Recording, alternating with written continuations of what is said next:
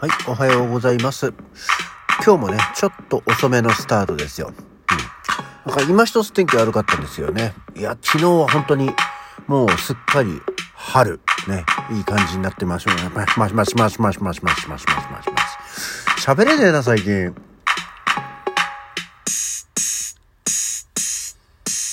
はい。改めましておはようございます。ゆっくり喋ろう。3月15日火曜日午前7時19分の起き抜けラジオでございます。昨日は遅番なんでね、さらに遅かったですけど、今日はそれよりちょっと早い。けど、ちょっと遅いっていう日なんで、またこの時間でやっております。そう、いや、昨日はさ、その、あったかいし、ってことは、あの、花粉がすごいんだよ、みたいな予報もあったんで、あの、仕事に行く前に、鼻炎カプセルを飲んでいこうと思って行ったら、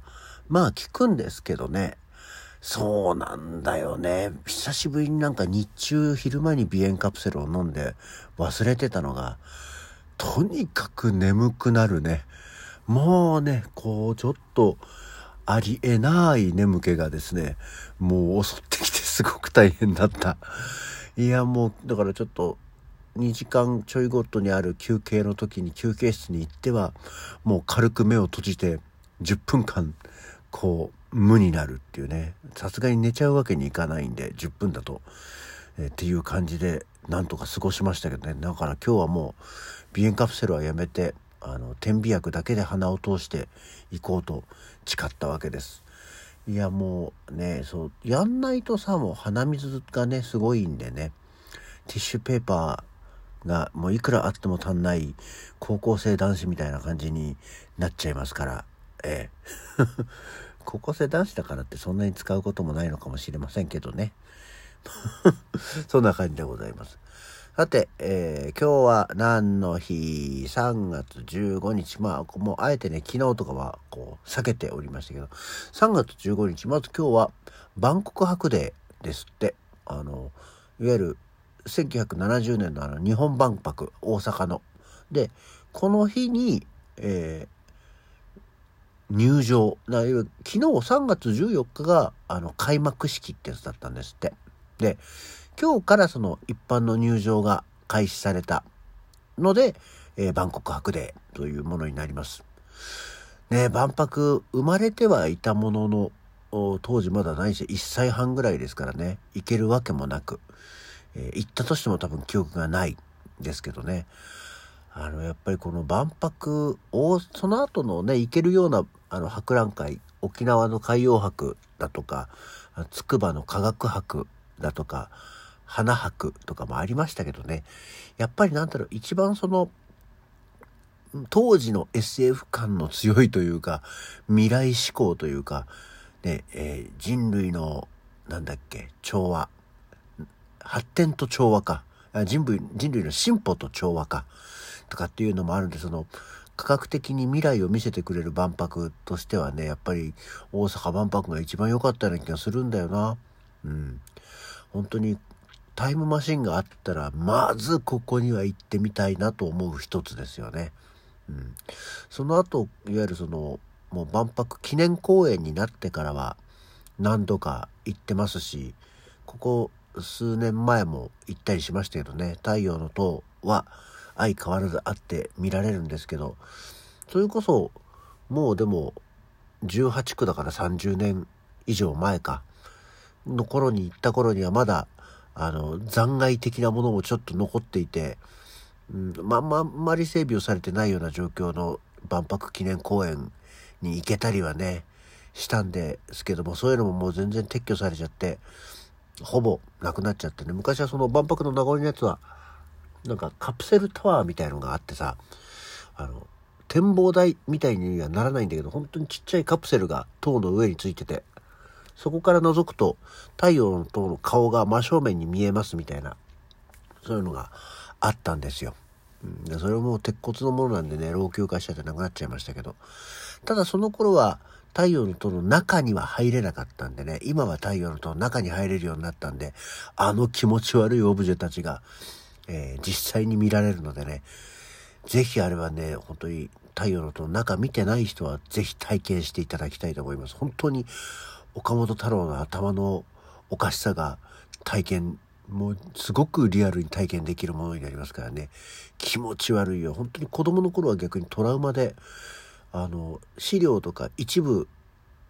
こうねのものを見せられた展示物があったんですけど本当に気持ち悪くて。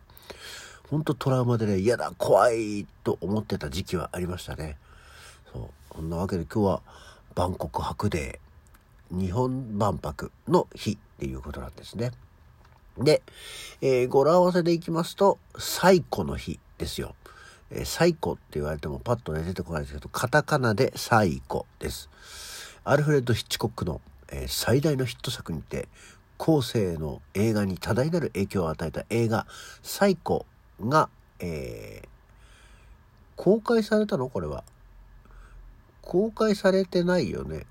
公開されたのかな？どうなんですか？たたえて3月15の語呂合わせからやってるんだ。別に公開日とかなんとかは関係ないですね。でも、すごいよね。まあ確かにそのサイコという映画は、あの名作なのかもしれないですけど、私見てませんけどね。あの、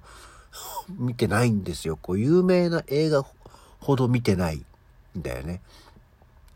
あの、シャワーシーンのね、あの、ところだけはよくいろんな名場面みたいなやつで出てますけれども、そこしか見たことないし、あとは、あの、主人公の男の人が笑うところとか、あと、車が落ちてくところとか、っていうのだけしか見てないんで、実際のお話を全く知らないんですよね。でも、有名ですし、名作ですよ。見てますか皆さん、最高。でも、最古の日ってすごいよね。その、最古っていわゆる精神異常とかっていう意味じゃないですか。の日ってさ、そんな日があっていいのかあるんです。そう。で、えー、もう次。ヒッチコックの話そんなに広がんないんだよ。だってヒッチコックの映画自体、ヒッチコックの映画自体多分見てないんですよね。めまいとかさ、えー、高所恐怖症とか、裏窓とか、鳥とか、えー、北北西に進路を取れもうそうなの？知らないけど。タイトルばかりは知ってるし、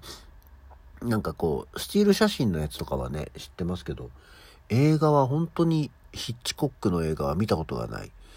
あの、今でこそ本当に、そう、それで思い出した。今でこそ本当にやんなくなったけどさ、昔あの、テレビの、いわゆるあの、特番的な1時間半ぐらいの枠でさ、あの、なんとか映画の名場面、名シーン、大特集みたいな、いろいろこう、ね、あの、な映画のワンシーン、こう有名な、これです、みたいなのとか、ちょっと面白いワンシーンみたいなやつを特集してるテレビってあったよね。そういうのなくなったね。権利の問題とかお金がかかっちゃうからだろうか。あの、今でこそまだちょっとやってる、その、あ、ね、昭和、平成、令和のファンが選んだアニソンベスト100みたいな感じで、ね、アニメのちょこちょこと画面、場面を出すことあって、あれの映画版っていうのはよくあったんだよな。なんか SF 映画大特集とかさ、なんかアクション映画大特集みたいなやつがあったよね。そういうのなくなったな。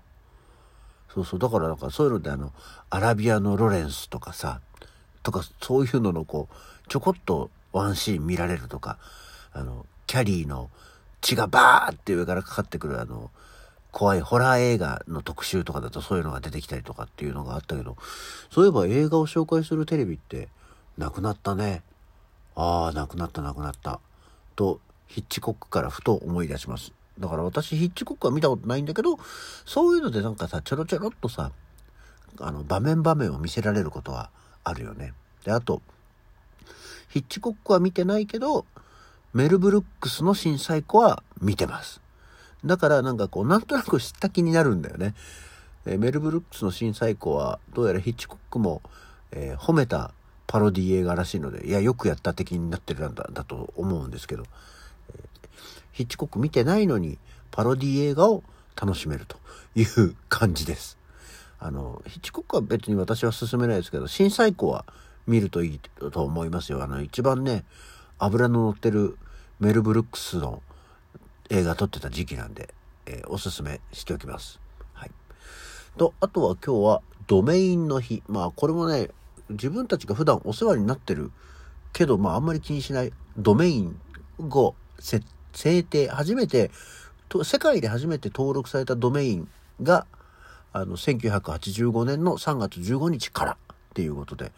あまだそんなもんなんだね、ドメインっていうのが。あの、正式登録されて、あの、ドメインってドットコムとかさ、ドットネット、ドット JP とかっていう、あの、COJP とかね、そういうのがあるんですけど、まあ、あの、国とかもあるし、あとなんか、ドメイン、こういうのがあっていかがですか？みたいな、ドメイン屋さんが紹介してくれるやつがあるけど、何？ドットラブとか、ドットベスト、ドットクールとかもあるし、ドット萌え、MOE っていうのもあるんだね。で、ドットレッド、ブルー、グリーン、ピンクとか、あとはスラングの英語、なんてこったっていうのを表す What the fuck の WTF とかもドメインとかになってるんだそうですよ。なんかそういう、あとなんか日本語ドメインっていうのはあったけどさ、あんまり広まんなかったよね。というようなことも含めて、ああ意外といい時間になっちゃったな。そんなわけで今日の起き抜けラジオはこの辺で。それではまた次回仕事に行ってまいります。